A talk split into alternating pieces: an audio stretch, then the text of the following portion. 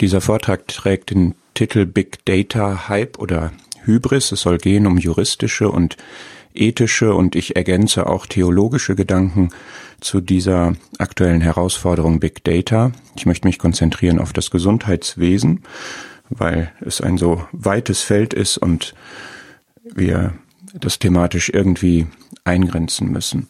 Ich habe vor, mit Ihnen eine Bergwanderung zu unternehmen. Big Data ist ein Datenberg, eine riesige, gewaltige Menge von Daten und bei dieser Bergwanderung werden wir in sieben Schritten vorgehen. Wir werden zunächst diesen Berg, dem wir uns jetzt nähern, äh, vermessen. Dann werden wir eine Annäherung unternehmen, werden erste Schritte auf diesem Berg äh, unternehmen, um dann zu Aussichtspunkten zu gelangen, wo wir hineinschauen können in die Welt, äh, was sich bietet, wenn man Big Data nutzt, welche Möglichkeiten es gibt, werden nach dieser Aussichtsplattform innehalten, um zu überlegen, was wir von diesen Möglichkeiten jetzt halten sollen, werden uns nach Sicherungen umschauen, dort in erster Linie uns um juristische Aspekte kümmern, die Big Data äh, betreffen und werden dann nach ethischen Wegweisungen suchen, wie mit diesem Datenberg umgegangen werden soll. Und am Ende möchte ich gerne als Christ unter Christen eine Draufsicht von oben aus Gottes Sicht auf diesen Datenberg unternehmen. Und wir beginnen mal äh, damit, uns äh, diese Vermessung vorzunehmen. Worüber reden wir, wenn wir über Big Data reden? Man spricht da klassischerweise von vier oder manchmal auch fünf oder sechs oder noch mehr Vs, angelehnt an diese englischen Begriffe, die ich hier aufgelistet habe. Es geht in erster Linie um die Menge, die Big Data ausmacht, um Volume, dann um die Geschwindigkeit des Wachstums, Velocity, Variety, die Verschiedenartigkeit der Herkünfte der Daten und der ähm, Inhalte der Daten auch Value, sie haben ihren Wert. Eine Problematik ist die Veracity oder Validity oder Volatility, je nachdem, wie man das ähm, ausdrückt äh, oder welchen Aspekt man in den Vordergrund stellt, nämlich die Frage, wie glaubwürdig, vertrauenswürdig sind die Daten eigentlich, wie valide sind sie, ähm, inwieweit unterliegen sie Veränderungen und dann die Vulnerability, nämlich die Verletzlichkeit, die Verwundbarkeit, die Angreifbarkeit dieser Systeme.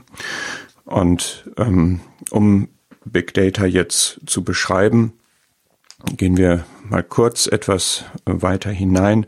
Wenn wir über Volume und Velocity der Menge und des Wachstums, der Wachstumsgeschwindigkeit des Datenbergs sprechen, dann müssen wir sehen, dass ähm, wir ein geschätztes Volumen an Daten im Jahr 2020 von 40 Zettabyte haben werden. Ähm, ein Zettabyte sind 1000 Exabyte, womit man auch vielleicht nicht so viel anfangen kann. Ein Exabyte wiederum sind eine Milliarde Gigabyte. Das heißt, wir reden über 40.000 mal eine Milliarde Gigabyte an geschätztem Volumen in 2020. Wir haben vor ähm, 15 Jahren noch, noch nicht mal 15 Jahren von 0,16 Zettabyte weltweite Festplattenkapazität gesprochen. Der Inhalt des World Wide Web betrug 2009 noch 0,5 Zettabyte und wir haben in 2015 alleine in dem Jahr einen jährlichen Zuwachs von 1,8 Zettabyte an Daten gehabt. Ähm, interessant, wenn wir auch einen biblischen Bezug herstellen wollen, der die Formulierung, die in der Bibel verwendet wird für eine unfassbare, unüberschaubare Menge, nämlich der Begriff Sand am Meer, beträgt weniger Schätzungen zufolge weniger als ein Zeta. Das heißt, wir sehen hier eine immense Menge mit einem immensen und zunehmendem Wachstum an Daten. Das ist der, dieser Aspekt von Big Data.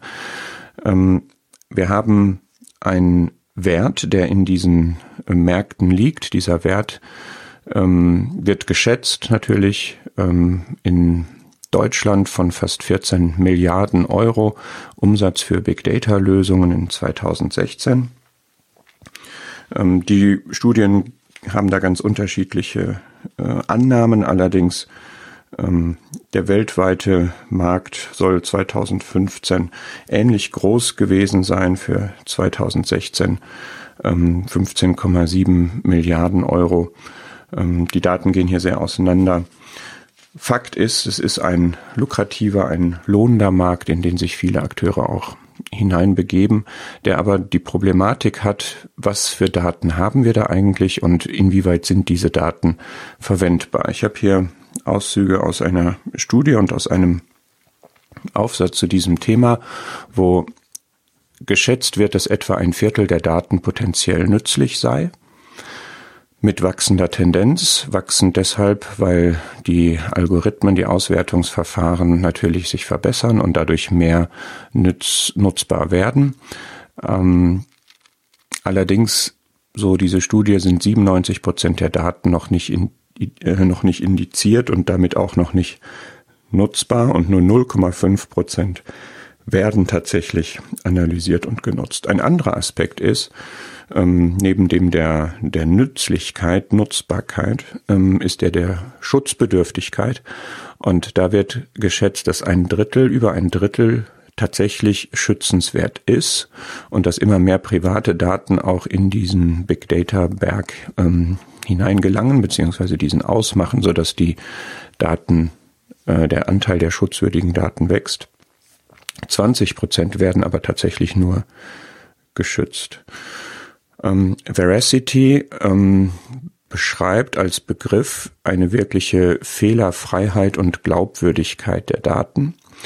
Ähm, und das wird in dieser Studie, die ich hier zitiert habe, als Ziel, aber nicht als Realität beschrieben. Und das ist etwas, was man im Hinterkopf behalten muss, wenn man über den Nutzen von, von Auswertungen, von Arbeiten mit Big Data spricht, dass die Veracity, also die Verlässlichkeit der Daten, nicht die Realität ist, sondern etwas, was man anstrebt. Und gerade im Gesundheitsbereich ist das natürlich eine ganz kritische Sache, dass die Daten verlässlich sein müssen.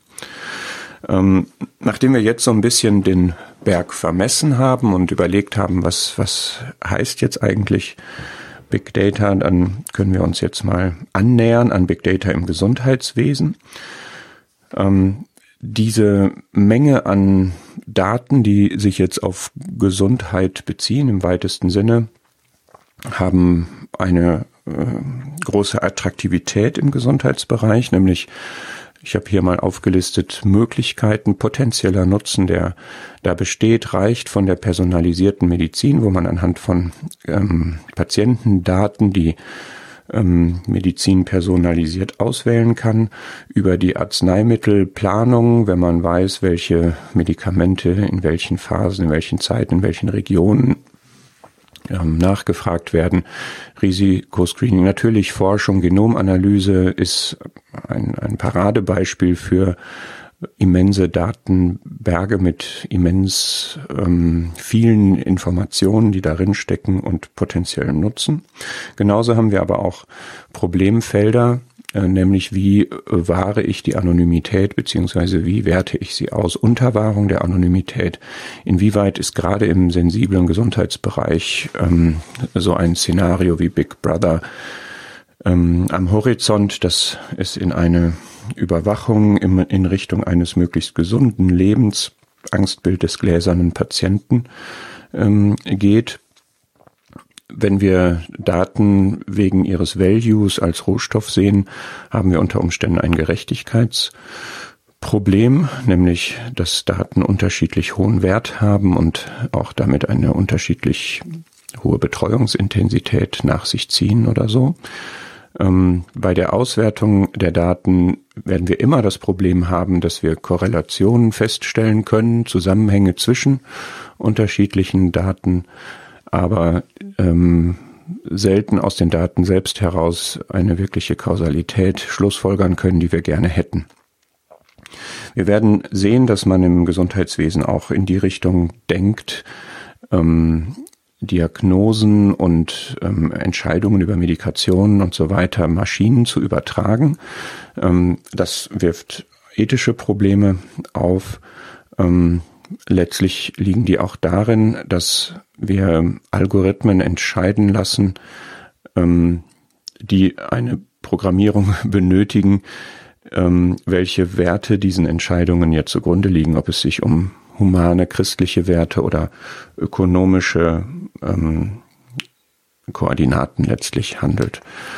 Ähm, einer Tagung ist insofern ausgedrückt worden, ich nehme einfach mal diese dieses Zitat hier, es besteht ein Dilemma zwischen der Nichtnutzung vorhandener relevanter Daten einerseits, dass viele Daten vorhanden sind, aber nicht zusammengeführt wurden oder noch nicht erschlossen wurden, was zum Nachteil der Patienten ist, und andererseits der Gefahr des gläsernen Patienten, der letztlich alle seine persönlichen Belange gerade im gesundheitlichen Bereich offenbart und im freien Zugriff hat. Und ähm, in diesem Bereich des Gesundheitswesens ähm, wird das besonders ähm, brisant. Ich habe hier ein Zitat aus dem Eid des Hippokrates, was ich bei der Behandlung sehe oder höre oder auch außerhalb der Behandlung im Leben der Menschen, werde ich, soweit man es nicht ausplaudern darf, verschweigen und solches als ein Geheimnis betrachten. Es ist ein Teil dieses Eids, dass man die Dinge geheim hält und nicht ausplaudert, die man nicht ausplaudern darf. Wirft die Frage auf, was darf man denn ausplaudern und was nicht. Ähm, das war die erste Annäherung an den Gesundheitsbereich. Wir werden jetzt mal ein paar Aussichten nehmen auf ähm, mögliche Nutzungen. Ähm, ein Beispiel ist die nationale Kohorte. Das ist eine Studie mit 200.000 Menschen, 200.000 Freiwilligen zwischen 20 und 69 Jahren, die während einer langen Laufzeit von 10 bis 20 Jahren ähm, untersucht wurden, gesundheitlich untersucht wurden ähm, und wo Krankheiten in Korrelation gesetzt wurden mit genetischen Faktoren, mit Umweltbedingungen, mit dem sozialen Umfeld und mit dem Lebensstil. Ähm, Ziel war, Ursachen von Volkskrankheiten aufzuklären, Risikofaktoren zu identifizieren und natürlich auch Prävention und Früherkennung zu betreiben. Ähm, das ist einfach ein Beispiel, was möglich ist, was aber auch Fragen aufwirft. Zum Beispiel wurden die Daten fachkundig erhoben. Ähm, also sie wurden fachkundig erhoben und trotzdem ist, ihr, ist die Frage, wie aussagekräftig sind sie angesichts der Freiwilligkeit der Probanden. Ähm, die Studie ist nicht repräsentativ. Ähm, wie aussagekräftig sind dann die Erkenntnisse und vor allem, also es soll all das nicht in Frage stellen, sondern es soll nur zeigen, mit welchen Fragen man sich dann auseinandersetzen muss, welche Fragen man klären muss. Und ähm, man sieht hier, und das finde ich besonders aussagekräftig, dass die ähm, Langfristigkeit wichtig ist, um Aussagen über ähm, Zusammenhänge machen zu können. Und da ist die Frage, wie viel Zeit haben wir denn eigentlich? Um in diesen schnellen Märkten, bei diesen schnellen Entwicklungen, um belastbare, solide, fundierte Erkenntnisse zu gewinnen. Ich habe hier schon die Folie von Google Flu Trends. Es wird immer als ein Beispiel angegeben, wo ähm, Google anhand der Eingabe von Suchbegriffen, die User in Google eingegeben haben, die Grippeentwicklung, ähnliches gab es auch für das Denguefieber, ähm, vorherzusagen. Und ähm, man äh, warb dort mit einer 97-prozentigen Akkuratheit und hat andererseits aber, wie man hier sieht, ähm, anhand der Daten der Gesundheitsbehörde über die tatsächliche Grippeverteilung und anhand dieser Flu-Trends-Prognosen, dass es doch sehr gravierende Unterschiede gibt. Und die sind so gravierend, dass man dann schon die Frage stellen kann, ähm, wie, wie nützlich ist es wirklich? Was für Entscheidungen basiert man auf Google Flu Trends und wie groß ist das Risiko, dass man damit daneben liegt? Man hat natürlich einen sehr, sehr weitgehenden Gleichlauf über lange Zeit. Man hat aber andererseits auch ähm, sehr erhebliche Abweichungen. Letztes oder drittes Beispiel, ähm, IBM Watson, ähm, ein, eine Anwendung von IBM, ähm, die äh, der Hintergrund dessen ist, dass 20 Prozent des Ärztewissens nur evidenzbasiert sind, so sagt man. Ähm, und dass es dadurch auch zu falschen Prognosen und Diagnosen kommt und ähm, IBM gibt dort an, dass es allein in den USA 1,5 Millionen Medikationsfehler pro Jahr gebe und die Frage sich stellt, wie kann man denn ähm, diese Probleme lösen? Wie kann man zu verlässlicheren, ähm, standardisierteren Antworten kommen? Und Watson ist nun ein System, was A, die natürliche Sprache nutzt, B, Hypothesen erzeugt und das auf evidenzbasierten Lernen basierend, um Ärzten bei Entscheidungen zu helfen. Das funktioniert so, dass ein Arzt eine Frage stellt an das System, ähm, die Symptome, weitere Faktoren beschreibt und dann analysiert äh, Watson diese Daten, geht in die Patientendaten hinein, ähm, um dort weitere Dinge zusammenzutragen, die von Relevanz sein können und geht dann an die ähm, medizinischen Datenquellen heran aus unterschiedlichsten Quellen, Studien, medizinische Fachartikel, ähm, Rechtsdokumente, elektronische Krankenakten und so weiter und analysiert das, um Hypothesen zu formulieren, mögliche Diagnosen bereitzustellen und dann auch zu quantifizieren, zu beziffern, wie sicher jede Hypothese ist. Ähm, und das ist ähm, so ein bisschen der, der Blick in die Zukunft. Das System äh, ist operabel, das, das funktioniert, das läuft. Aber ähm, auch hier, denke ich, wird besonders deutlich, wie wichtig es ist, dass die ähm, Daten verlässlich sind, mit denen gearbeitet wird.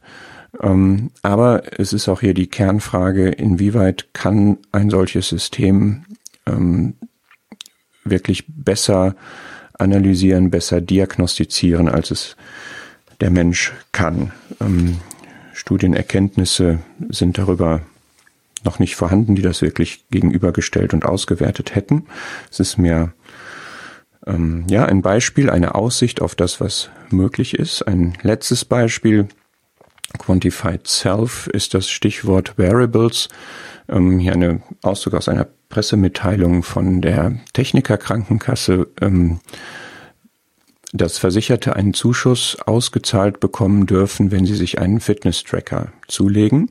Hintergrund, äh, wer das tut, ähm, zeigt, dass ihm Fitness etwas wert ist. Da kann man die äh, einen Zuschuss zahlen, aber natürlich werden damit ähm, auch Daten gesammelt. Hier ähm, müssen der Krankenkasse nicht zur Verfügung gestellt werden. Das war ein Teil der Bedingungen.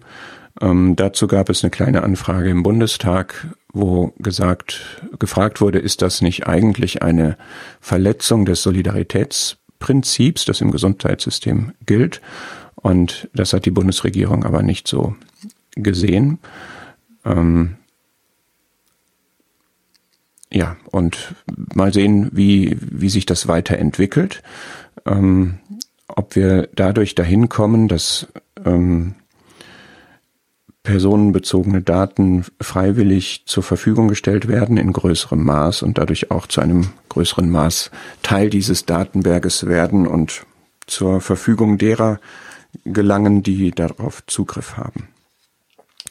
Wir halten an dieser Stelle inne und fragen uns, welche Probleme wirft Big Data jetzt im Gesundheitswesen auf. Ähm, ich habe hier einfach mal ein, ein paar Zitate.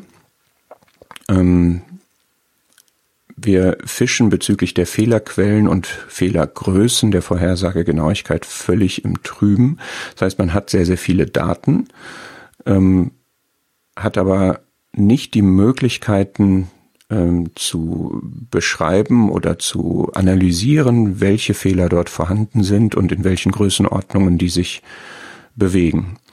Ähm, zweitens, es gibt die Problematik der ähm, ja, der menschlichen Analyse, die nach wie vor notwendig ist. Ähm, wenn man blind auf Daten und Algorithmen vertraut, dann, dann ist man wirklich blind, weil diese auch wieder ähm, einen theoretischen Unterbau brauchen, weil diese ähm, Zieldefinitionen brauchen und Wertquellen zugrunde liegen müssen. Und dazu ist Urteilskraft nötig. Korrelation, Datenmuster ersetzen keine Erklärung von Ursachen. Das ist also ein, ein Erkenntnisproblem.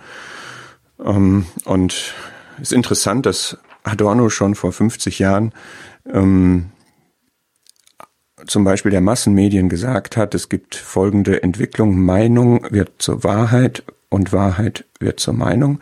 Das heißt, je nach Inhalt der Daten ähm, wird dieses Erkenntnisproblem, was wir haben, noch verstärkt durch die allgemeine massenmediale Tendenz, dass ähm, je, je mehr eine Meinung äußern, umso mehr Gewicht bekommen sie, umso mehr wird das zur vermeintlichen Wahrheit, wenn man jetzt numerische, statistische Kriterien anlegt.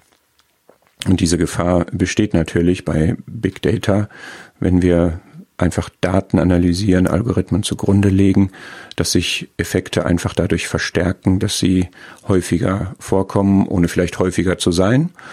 Ähm, oder die reine Quantität hat vielleicht keine Aussagekraft an der Stelle. Das zweite Problem neben dem Problem der, der Erkenntnis ist das Problem der Zieldefinition. Es ist interessant, dass ähm, hier mit starken Begriffen äh, gearbeitet wurde auf einer entsprechenden Tagung die digitale Gesundheitsversorgung kann die Tür sein, auf deren Klingelschild Paradies des guten Lebens steht, hinter der sich aber auch höllische Gefahren verbergen können. Es ist ein, eine Problematik, die man in diesem Bereich generell hat, dass ähm, das sehr verheißungsvoll ist, dass man auch sehr gerne den Nutzen in den Vordergrund stellt und hinter dem Nutzen, gerade im Gesundheitsbereich, sich aber auch, wie hier gesagt wird, höllische Gefahren verbergen können. Denn, ähm, das ist jetzt ein Mitglied des ähm, Chaos Computer Clubs, der das hier gesagt hat, die Werkzeuge können zum Guten oder zum Schlechten genutzt werden. Was ist unser gesellschaftliches Optimierungsziel? Ähm, welche Ziele verfolgt die Gesellschaft, was soll für die Gesellschaft dabei rauskommen und wer definiert diese Ziele und wer ähm, sorgt dafür, dass wer, wer stellt sicher, dass diese Ziele auch ähm, in den entsprechenden Anwendungen zugrunde gelegt und verfolgt werden. In meinem Titel habe ich von Hype oder Hybris gesprochen und auch darüber möchte ich kurz nachdenken. Ich glaube, man kann es so formulieren, wer den Hype-Train besteigen möchte, der findet beim Thema Big Data vielfältige Gelegenheiten dazu. Und er wird auch äh, in guter Gesellschaft sein, weil viele schon auf diesem Hype-Train mitfahren. Das sind nicht nur die Medien, sondern auch meiner Meinung nach einige Akteure, einige Player in dem Bereich, die ein, einem Hype frönen der unterschiedlich gespeist ist, allein durch die schiere Größe, dann durch den Value, der in den Daten liegt, ähm, dann aber auch verursacht ist durch die ähm, wirklich gut erkennbaren Potenziale und Nutzungsmöglichkeiten. Ähm, und ich glaube, dass all das sich zum Teil gelöst hat von der Realität ähm, gerade bei den Value-Prognosen ähm, sieht man das meines Erachtens, wie weit die auseinandergehen und wie wenig faktenbasiert sie sind. Ähm, Hype, ähm, also partiell auf jeden Fall. Ja, Hybris, also Selbstüberhebung, Selbstüberschätzung, Überheblichkeit. Ähm, da möchte ich an dieser Stelle nur Fragen stellen, nämlich die Frage, ähm, wo hat das Zutrauen zu der Konfliktlösungsfähigkeit der Gesellschaft, der Märkte, der Technik seine Grenze. Vieles, was man in diesem Bereich macht, ist in dem Sinne experimentell, dass man Dinge ähm, probiert und, oder auch einfach macht und nicht weiß, ähm, inwieweit sie dauerhaft kontrollierbar sind. Ähm, und da vertraut man auf die Selbstregulierungskräfte oder die Konfliktlösungsfähigkeiten, die die Gesellschaft, die Politik, die Märkte, die Technik haben. Und ich frage, ähm, ist das legitim, ist das berechtigt, dieses Zutrauen? Genauso sind viele Dinge in die Mündigkeit des Einzelnen gestellt, Entscheidungen, wie er mit seinen Daten umgeht, welche Daten er preisgibt. Ist das Zutrauen in die Mündigkeit und Urteilsfähigkeit des Einzelnen berechtigt? Ähm, oder ist mancher und sind viele nicht damit überfordert und oder treffen empirisch die falschen Entscheidungen, ähm, überschätzen wir nicht an beiden Stellen den Menschen und seine Erkenntnisfähigkeit und ähm, seine Selbstbeherrschung. Bei alledem muss man sehen, dass ähm, immer die Automatisierung, das ist eine, eine Erkenntnis auch aus der Geschichte, die Automatisierung die menschliche Tätigkeit nie nur ersetzt, sondern immer auch verändert und das ist etwas, was wir auch im Blick haben müssen, was die Digitalisierung mit uns macht, mit den Menschen macht. Das vielleicht mal als eine kleine Zwischenbesinnung. Wir begeben uns jetzt auf juristisches Terrain. Was sind Sicherungen, die es in rechtlicher Hinsicht gibt? Wir werden im weiteren Schritt dann schauen, was sind ethische Leitplanken, um schließlich dann zu schauen, was können wir aus Gottes Sicht ähm, daraus lernen. Wir haben erst einmal, und da darf man nicht drum herum reden, bei Big Data einen Grundkonflikt mit dem Recht. Ähm, das Datenschutzrecht hat bestimmte Leitprinzipien. Es ist ein relativ modernes Recht, was sich daran zeigt, dass es mit ähm, Zwecksetzungen, mit Grundsätzen, mit Prinzipien ausgestattet ist. Ich habe hier aus der ähm, Datenschutzgrundverordnung mal vorgestellt, welche Prinzipien es gibt. Und ich glaube, man muss nicht lange drüber nachdenken, um äh, zum Beispiel auf Anhieb zu erkennen, dass Big Data schon im im Ansatz nicht kompatibel ist mit dem Grundsatz der Datenvermeidung und der Datensparsamkeit, wo man Wert darauf legt, dass möglichst wenig Daten erzeugt werden, möglichst wenig Daten verwendet werden, zugänglich sind. Oder dass die Datennutzung grundsätzlich verboten ist, sofern es nicht spezifische Erlaubnisvorbehalte gibt. Ähm, dass der Nutzer Transparenz darüber haben muss und der Datenverwender, der Datenbenutzer Transparenz herstellen muss dahingehend, was er mit den Daten macht und entsprechend auch die Einwilligung transparent ausgestaltet sein muss, dass Daten immer zweckgebunden erhoben worden sind und dann auch zweckgebunden zweckgebunden genutzt werden ähm, und nicht zu anderen Zwecken dann weitergegeben werden dürfen. Ähm, es gibt sensible Daten, die unter besonderem Schutz sind. Das betrifft gerade auch Gesundheitsdaten, aber auch Sozialdaten ähm, und dass der Datenschutz auch mit technischen Mitteln hergestellt werden soll. Ähm, ich denke, das ist deutlich, dass dass jetzt Big Data kein Bereich ist, wo man sagen kann, ja, rechtlich läuft das schon, sondern das ist hochproblematisch, ähm, weil die, wie das hier auf den Punkt gebracht wurde, die geistige Haltung von Big Data, die nach maximalem Erkenntnisgewinn strebt, in Konflikt steht mit den Zielen des Datenschutzrechts. Ich möchte ein Beispiel mal zeigen, was wir gerade hatten von der Krankenkasse, das Beispiel der Wearables. Ähm, wenn wir das mal auf einen privaten Anbieter beziehen würden, also nicht eine Krankenkasse, dann wäre der auch vom Anwendungsbereich des Datenschutzrechts erfasst. Ähm, personenbezogene Daten würden hier auch erhoben. Hier Gesundheitsdaten, die dem besonderen Schutz unterliegen des Gesetzes. Ähm, diese Daten würden auch erhoben. Das wäre also eine Datennutzung. Sie würden auch verarbeitet wenn sie weitergeleitet würden. Ich modifiziere also das Beispiel etwas. Und wenn wir das jetzt nach deutschem Datenschutzrecht abarbeiten würden, würden wir hier einem Verbot mit Erlaubnisvorbehalt unterliegen. Das heißt, grundsätzlich wäre diese Erhebung und Verarbeitung der besonders geschützten Gesundheitsdaten durch einen privaten Anbieter wäre verboten. Es sei denn, man findet einen Erlaubnisvorbehalt, ähm, den hätten wir hier in 28.6 BDSG. Ähm, Nutzung für eigene Geschäftszwecke wäre zulässig mit Einwilligung des ähm, Dateninhabers. Ja, das heißt, es gibt hier nicht eine Freischaltung durch das Gesetz, dass man sagt, okay, für Variables dürft ihr jetzt Daten erheben und nutzen, sondern man darf das nur mit Einwilligung des Dateninhabers, also der Privatperson, die diese Daten zur Verfügung stellen möchte. Diese Einwilligung müsste freiwillig sein. Es dürften also keine schweren Nachteile damit verbunden sein, wenn man die Einwilligung nicht erteilt.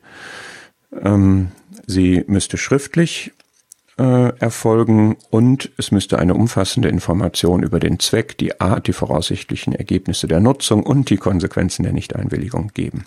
Das heißt, wir sehen, gestaltbar ist das, möglich machen kann man das, dass Variables zulässigerweise genutzt werden. Ähm, es sind aber hohe Hürden, ähm, bis man an diese Daten kommt.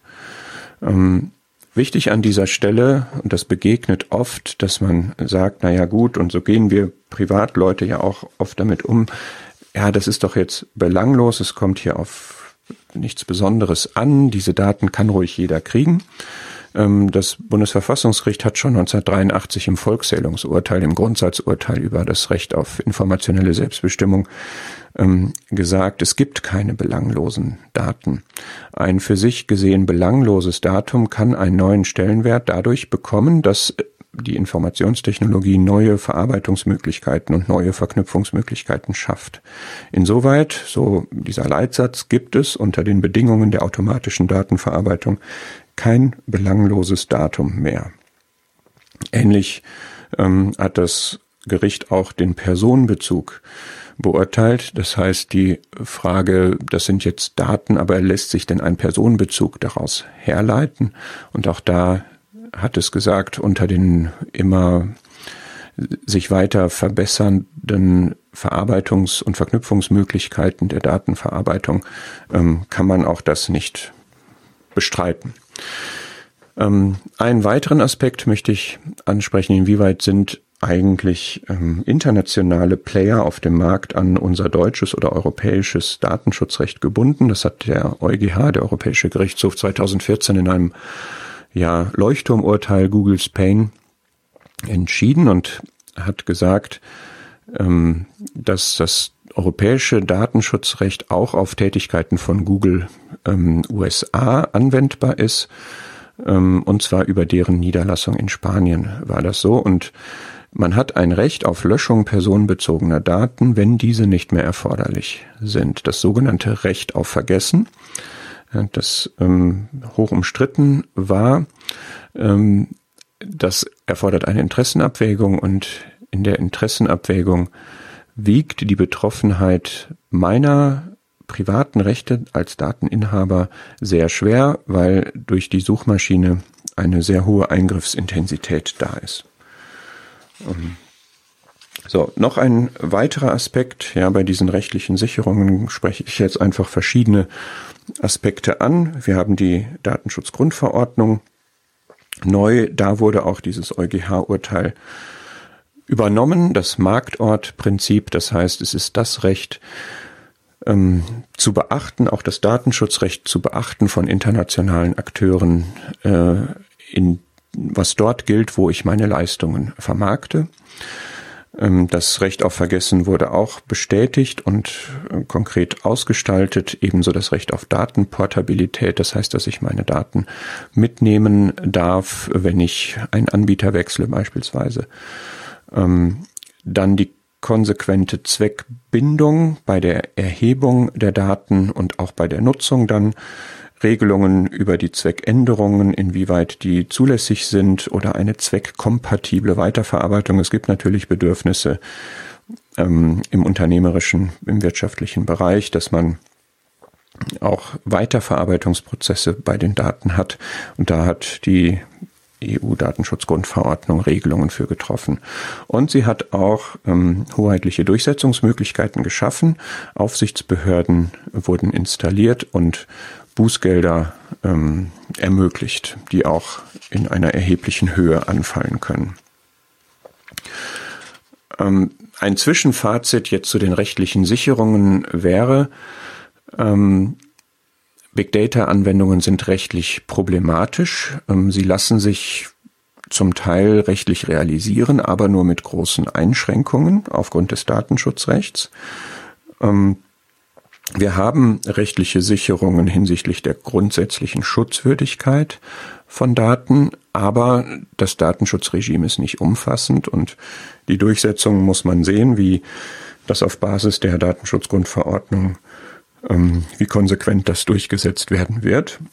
Wir haben aber bei Big Data vorher schon Problemfelder identifiziert, die das Recht gar nicht adressiert.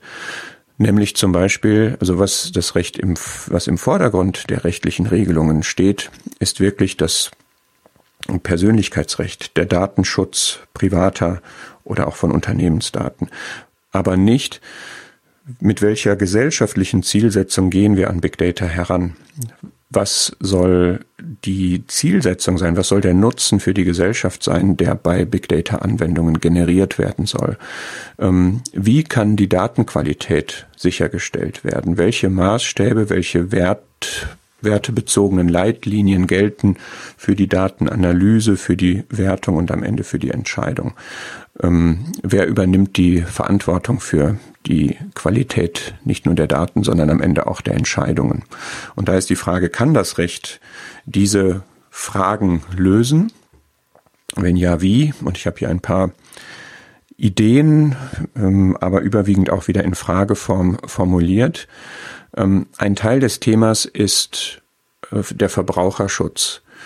Ähm, da habe ich die Frage, ist der mündige Verbraucher, das, was das Leitbild des Verbraucherschutzrechts ist, ist der wirklich so? Und wenn ja, ist er ausreichend informiert, um seine Mündigkeit auch leben zu können?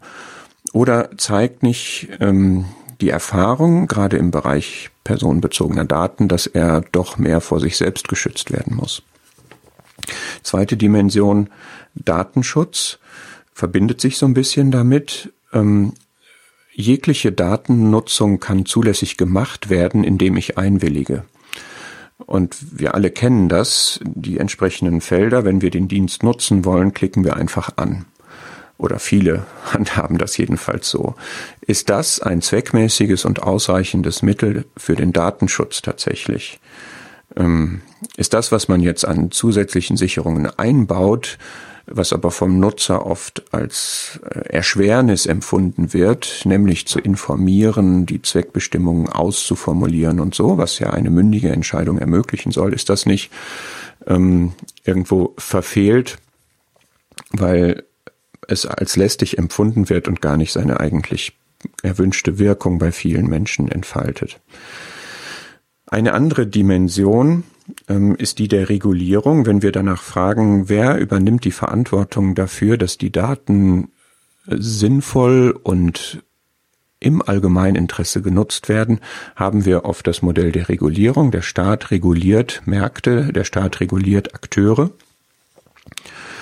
Ähm, und da stellen sich mehrere Fragen, äh, beispielsweise wie es mit der Marktmacht einzelner Unternehmen umzugehen. Es gibt ja in diesem Bereich extrem marktmächtige Unternehmen, die über sehr, sehr viele Daten verfügen und auch den Zugang zu den Daten haben. Brauche ich da eine wirkliche staatliche Regulierung? Würde das Modell der regulierten Selbstregulierung funktionieren? Das heißt, dass man die Regulierung den Unternehmen erst einmal selber in die Hand gibt, wie es in manchen Bereichen stattfindet. Ähm, Technikregulierung, ähm, gerade bei der Datenerhebung, aber auch bei der Datenverarbeitung, ist es ein Weg, dass ich nicht das Verhalten der Akteure oder das Verhalten der Kunden reguliere oder nicht nur, äh, sondern auch technische Standards, Zertifizierungen und so weiter vorsehe, beispielsweise wenn es darum geht, gesundheitsbezogene Daten auszuwerten, sollten solche Anwendungen zertifiziert werden, sollten dafür Standards eingeführt werden, sollten Anbieter verpflichtet werden, Daten nur aus standardisierten, zertifizierten Quellen erheben zu dürfen. Und dann ähm, zeigt sich eigentlich hier die ganze Zeit, ähm, dass wir, wie das vielfach ist in modernen gerade technischen Bereichen, dass wir hier Umgang mit Unsicherheit gestalten müssen. Es gibt Unsicherheit darüber, ähm, wie, welche Möglichkeiten es in Zukunft für die Nutzung von Big Data gibt, ähm, welche Risiken damit einhergehen, welchen Nutzen wir daraus generieren können. Sollte man hier mit dem rechtlichen Instrument einer Eröffnungskontrolle arbeiten, das man sagt, bevor bestimmte Anwendungen, beispielsweise äh, gesundheitsbezogene Anwendungen, ähm, auf den Markt kommen, äh, wirklich auch ähm, genutzt werden, sollte dafür eine Genehmigung eingeholt werden? Wenn ja, nach welchen Kriterien? Sollte da ein Ethikrat installiert werden oder ähnliches? Und schließlich ähm, Thema Gesundheitsschutz. Wir reden hier über Gesundheitsdaten äh, vor allem.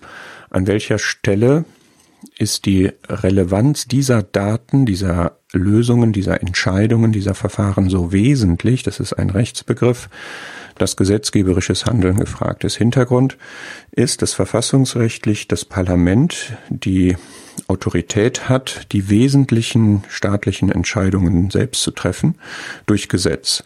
Und es stellt sich die Frage, ob die ähm, gesundheitsbezogene Auswertung, Benutzung, Diagnose, Findung und so weiter von Big Data, ähm, ob das eine so wesentliche Entscheidung ist, beispielsweise nach welchen Wertungen die erfolgt, welches, ähm, welche, welcher gesellschaftliche Nutzen dadurch erzeugt werden soll, welche Daten verwendet werden dürfen, ob dafür eine gesetzliche Regelung erforderlich ist. Wir sehen, das Recht hat viele ähm, Schablonen, viele Erfahrungswerte, viele Konzepte, die hier Parallelen aufweisen zu den Fragen, die wir haben. Und es wäre denkbar, dass man gerade auch diese sensiblen Kernbereiche, die das Recht bisher nicht regelt, also was über diesen Datenschutz hinausgeht, ähm, dass man da äh, Konzepte finden würde, wie das Gesetz da helfen kann. Wir wenden uns aber jetzt kurz den ethischen Wegweisungen zu. Das heißt, wir überlegen, welchen Nutzen kann nach dem rechtlichen jetzt das ethische hier beisteuern bei der Problematik von Big Data. Und äh, sehr viel ist das ehrlich gesagt nicht. Ähm, zumindest nicht, nicht sehr konkretes, sehr spezifisches. Ähm, Berührt sind hier in erster Linie die Bereiche der Informationsethik und der Medizinethik. Bei der Informationsethik haben wir ähm, das Prinzip der Inklusivität, das heißt, alle Rechte und Freiheiten gelten für alle Menschen gleichermaßen. Wir haben die informationelle Autonomie, der, der überragende ethische Leitgedanke ist die Autonomie, die Selbstbestimmung des Menschen und die besteht auch in informationeller Hinsicht, das heißt, was mit seinen Daten gemacht werden äh, darf. Und wir haben Leitgedanken der Ethik, die Gerechtigkeit und die Nachhaltigkeit. Ähm, und das Motiv der Gerechtigkeit wird meistens individuell betrachtet und nicht utilitaristisch, das heißt nicht bezogen auf den Gesamtnutzen, sondern auf den individuellen Nutzen. Wir sehen schon, das sind so Leitgedanken, wo wir auch Konflikte mit der ähm, mit dem, dem mit der Ausrichtung von Big Data erkennen können. Ähm, aber sehr spezifische Folgerungen können wir daraus nicht ziehen. Ähnlich bei der Medizinethik.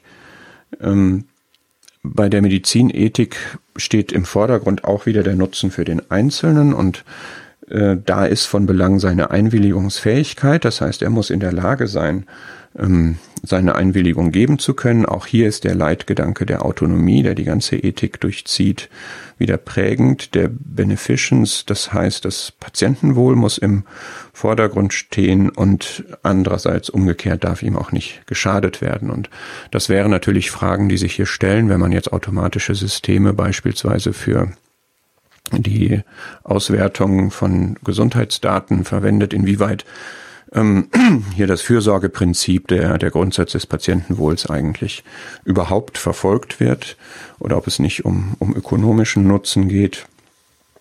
Und ähm, letztlich müssten sich diese Prinzipien dann auch bei Anwendungen wie Watson oder so niederschlagen. Ähm, was in ethischen Betrachtungen immer problematisch ist, dass wir hier sehr stark über solche Grundsätze reden und wir eigentlich immer in eine Argumentation hineinlaufen, bei der eine Abwägung stattfinden muss. Und bei diesen Abwägungen stehen sich natürlich dann die ökonomischen, die unternehmerischen Belange mit den privaten Belangen, aber auch mit den öffentlichen Belangen äh, gegenüber, bilden Konflikte und es ist eine Frage der Gewichtung dieser Belange im Einzelnen und gegenüberstehend die Abwägung, was ist gewichtiger, beispielsweise in rechtlicher Hinsicht, was ist gewichtiger in wirtschaftlicher, in gesundheitlicher Hinsicht, bezogen auf das Allgemeinwohl, auf das Patientenwohl. Und man kann hier erkennen, das fand ich auch ganz interessant in Beiträgen, in Aufsätzen zu diesem Thema, dass es hier zwei ähm, Grundprobleme gibt, nämlich einmal die Shifting Baselines, das heißt, dass die Orientierungspunkte, anhand der man ein Problem wahrnimmt, mit der Zeit sich verschiebt. Gerade wenn es um die Datennutzung geht, bei der Volkszählung 1983 gab es noch eine riesige Protestbewegung. Und heutzutage geht man sehr, sehr leichtsinnig mit personenbezogenen Daten um. Und das, obwohl man weiß, beispielsweise NSA oder Google oder Facebook und so weiter, ähm, was für ein Wert in diesen Daten ist und wie weitreichend die Kenntnisnahme anderer Dritter von den persönlichen Daten ist. Und es besteht an dieser Stelle die Gefahr, so wurde es formuliert, eines schleichenden qualitativen Freiheitsverlustes. Man meint, man würde selbstbestimmt entscheiden und sich selbst auch optimieren ähm, im Rahmen einer Standardisierung, weil das machen ja alle und das sind auch die Standards und das ist normal und ähm, hat aber doch in Wirklichkeit seine Freiheit preisgegeben und nimmt das nicht wahr wegen dieses Phänomens der Shifting Baselines. Und ähm, das ist sicherlich e-, etwas, was man bei dieser Argumentation im Auge behalten muss. Das zweite, dieses sogenannte Slippery Slope oder auch schiefe Ebene oder Dammbruch, Argument. Ähm, das wird gerne vorgebracht, um, um ja verhängnisvolle Folgen ähm, von Schlüsselentscheidungen ähm, ja an den an die Wand zu malen, um davor zu warnen. Das heißt, man würde hier an dieser Stelle sagen, wir müssen jetzt den ähm, die Datenfreigabe komplett unterbinden, weil wir nicht wissen, wohin das führt. Wir begeben uns dann auf eine schiefe Ebene, auf der wir uns nicht mehr kontrollieren können. Das ist eine genauso irrationale äh, Betrachtungsweise, die, die für diese Abwägung und Argumentation hinderlich ist. Ähm, und ich glaube, man muss bei der ganzen Argumentation einfach im Auge behalten, dass es diese Phänomene, diese Probleme gibt. Und letztlich stehen wir hier auch nach der ethischen Bewertung und müssen uns fragen, was, was wollen wir eigentlich? Und wer entscheidet, was wir wollen? Was ist das Ziel, das wir verfolgen? Wer steht dafür ein? Wer übernimmt die Verantwortung? Wer hat die Verantwortung dafür, das zu entscheiden? Ähm, liegt es nicht in Wirklichkeit beim Staat? Muss der das nicht machen? Muss der da nicht gesetzgeberische Regelungen treffen? Ähm, weil er dafür demokratisch legitimiert ist? Das ist die Frage. Zwischenfazit ist, die Ethiken haben einige Leitlinien, zeigen Kollisionsbereiche, haben Anhaltspunkte, orientieren sich vorrangig aber an der Autonomie des Einzelnen, was problematisch ist, ich habe das gezeigt, weil da viele Fragen aufgeworfen werden, wie autonom ist er denn tatsächlich? Wie verantwortungsbewusst nimmt er das, seine Entscheidungsbefugnisse wahr? Und wir haben dann diese argumentativen Phänomene, die die Interessenkonflikte zu klären erschweren. Fazit ähm, dieses großen Teils des Vortrags wäre, Big Data hat im Gesundheitsbereich eine große wirtschaftliche Bedeutung, zeigt in der Tat verlockende Nutzungsmöglichkeiten, betrifft aber doch sehr hochrangige Rechtspositionen des Einzelnen, nicht nur das informationelle Selbstbestimmungsrecht konkret bezogen auf die Gesundheitsdaten, sondern auch das Gemeinwohl. Das Recht konzentriert sich bisher auf die Regelung des Bereichs der informationellen Selbstbestimmung, regelt den aber auch nur partiell ähm, und wesentliche Fragen werden momentan rechtlich noch nicht geregelt, nämlich insbesondere die Qualität der Daten betreffend, die ähm, Gemeinwohlverpflichtung, die äh, Gemeinwohlzielsetzungen der Datennutzung, ähm, den Umgang mit Marktmacht in diesem Bereich, das sind Fragen, die eigentlich nicht rechtlich geregelt sind, gerechtlich aber geregelt werden könnten. Die Instrumente stehen zur Verfügung, man müsste nur die Entscheidung dahingehend treffen, ob der Gesetzgeber das übernehmen soll und inwieweit er das tun soll. Ähm, die ethischen Leitlinien ähm, sind im Ergebnis nicht hilfreich. Sie sind stark vom Autonomiegedanken geprägt, der hier fragwürdig ist, ähm, aus verschiedenen Gründen und konkrete Schlussfolgerungen ergeben sich daraus eigentlich nicht, sondern sie sind Teil und sind einer Argumentation ähm, überantwortet, die durch bestimmte argumentative psychologische Phänomene erschwert wird. Nach diesem Fazit möchte ich jetzt zu der Draufsicht kommen. Das heißt, ich habe mich gefragt, jetzt als Christ unter Christen, welche Gedanken können wir mitnehmen für unsere Beziehung zu Gott? Und ich möchte gerne ähm, einmal dieses Thema Hype und Hybris aufgreifen ähm, was wir bei Big Data verortet haben und sagen, was für Leitlinien können wir jetzt von Gott bekommen an dieser Stelle und dann noch genauer den Blick auf Gott wenden, wie Gott Big Data meistert. Ähm, ich meine, dass wir Erkenntnisse für den Umgang mit äh, Big Data tatsächlich aus der Bibel auch entnehmen können, und zwar aus einer anderen Bergbesteigung, nämlich aus der Versuchung Jesu in der ähm, von der Lukas 4 berichtet. Da nimmt ihn der Teufel auf einen hohen Berg, zeigt ihm in einem Augenblick alle Reiche und sagt, dir will ich diese ganze Gewalt und ihre Herrlichkeit geben, denn mir ist sie übergeben. Und wem irgend ich will, gebe ich sie. Wenn du nun vor mir anbetest, soll sie ganz dein sein. Und Jesus antwortete und sprach zu ihm, es steht geschrieben, den Herrn dein Gott sollst du anbeten und ihm allein dienen. Ich sehe da eine Parallele, dass hier die Aussicht besteht, bei Big Data sehr, sehr viel Macht zu haben und manche haben sie auch bereits. Das ist sehr verlockend, denn man kann diese Macht über die Daten äh, zu sehr guten Zwecken einsetzen. Und ähm, das war ja jetzt hier nicht vorgegeben, wenn Jesus jetzt diese ganze Gewalt und ihre Herrlichkeit hätte, hätte er sie natürlich für gute Zwecke eingesetzt. Und seine Antwort ist aber, er widersteht dieser Versuchung, weil er wusste, dass Gottes Plan ein anderer war, nicht von Satan die äh, Macht übertragen zu bekommen, sondern sie sich auf Gottes Wegen zu erwerben und diese Wege führten über Leiden zur Herrlichkeit, über das Kreuz in den Himmel. Und ich meine, man kann daraus schlussfolgern, wenn wir geschaut haben, was ist jetzt an Big Data Hype, was ist Hybris? Gottes Antwort auf Hype, auf, auf Übertreibung ist Besonnenheit und, und Orientierung auf Gott. Gottes Antwort auf Hybris, auf Überheblichkeit, Selbstüberschätzung ist Demut.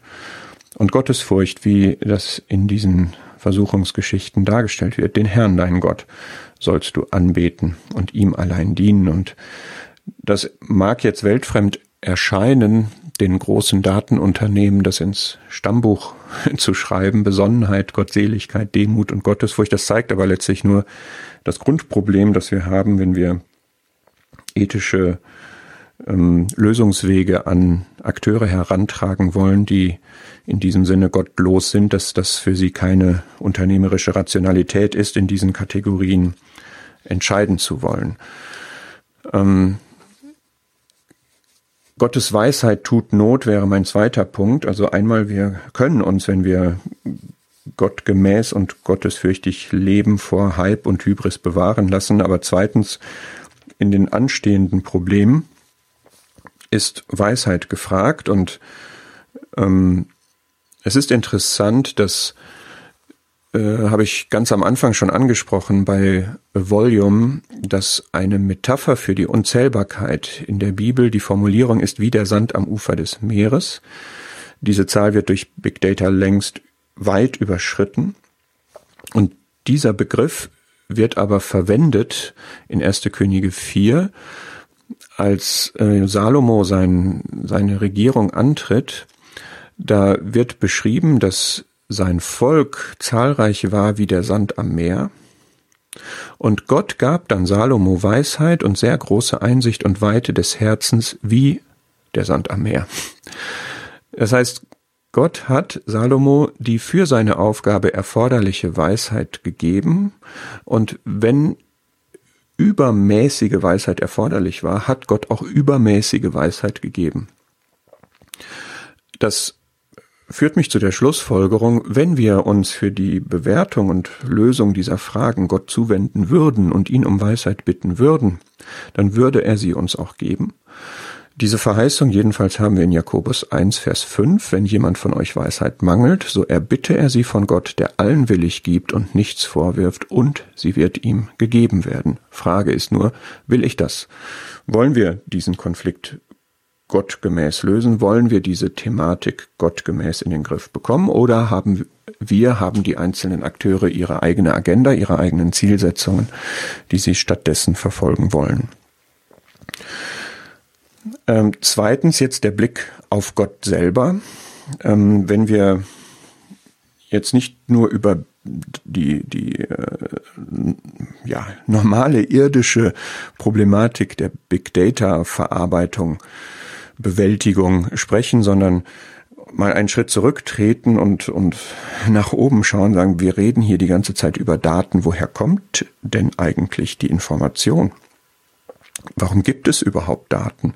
Warum können wir überhaupt erkennen? Warum können wir Daten verarbeiten, damit umgehen? Woher kommt die Information? Dann kommt sie von dem Schöpfer, der uns gemacht hat, der uns begabt hat, der uns auch mit einem Geist ausgestattet hat, dass wir erkennen können, dass wir Informationen aufnehmen und weitergeben können.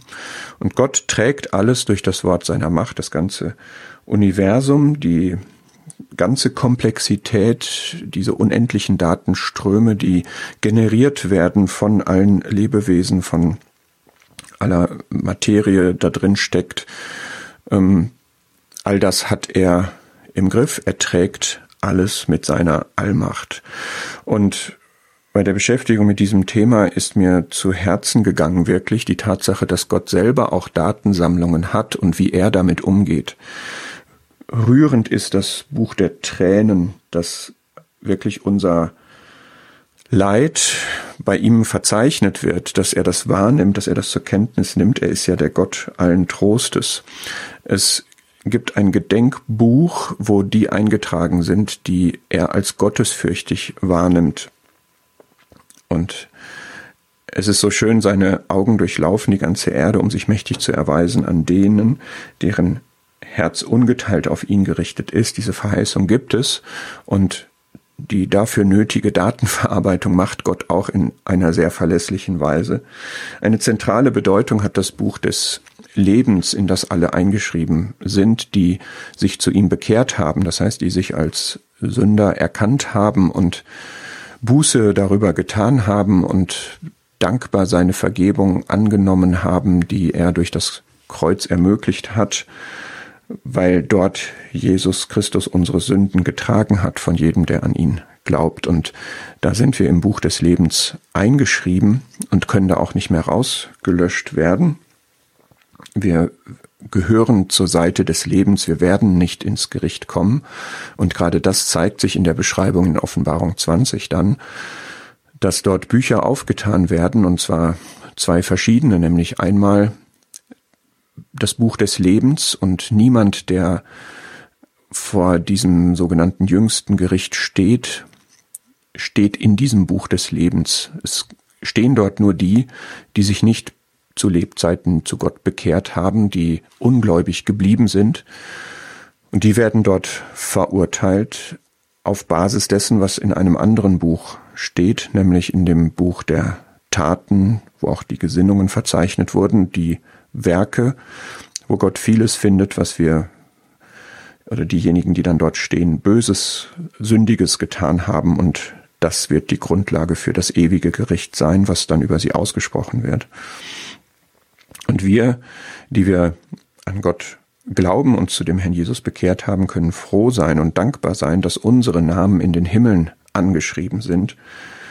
Ähm, und es ist einfach wunderbar zu wissen, dass bei all diesen Problematiken, die wir jetzt bei Big Data gesehen haben und wie schwer wir uns tun, das zu bewältigen und auch sinnvoll und gut und verantwortungsbewusst zu bewältigen, dass wir dabei Gott ganz sicher sein können, dass er das auf jeden Fall so macht, dass seine Daten verlässlich sind, dass seine Daten wahr sind, dass sie erhalten bleiben, dass er sie äh, korrekt erfasst hat, korrekt bewertet, korrekten Entscheidungen zugrunde legt, ähm, und ich bin froh, dass mein ganzes Leben in seinem Buch eingeschrieben ist, dass er alles wahrnimmt in meinem Leben, sei es Freude, sei es Trauer, und dass ich auch im Blick auf die Ewigkeit ganz sicher sein kann, dass mein Name in seinem Buch verzeichnet ist und dass er danach auch entscheiden wird, so dass meine Zukunft in der Herrlichkeit im Himmel bei ihm ist.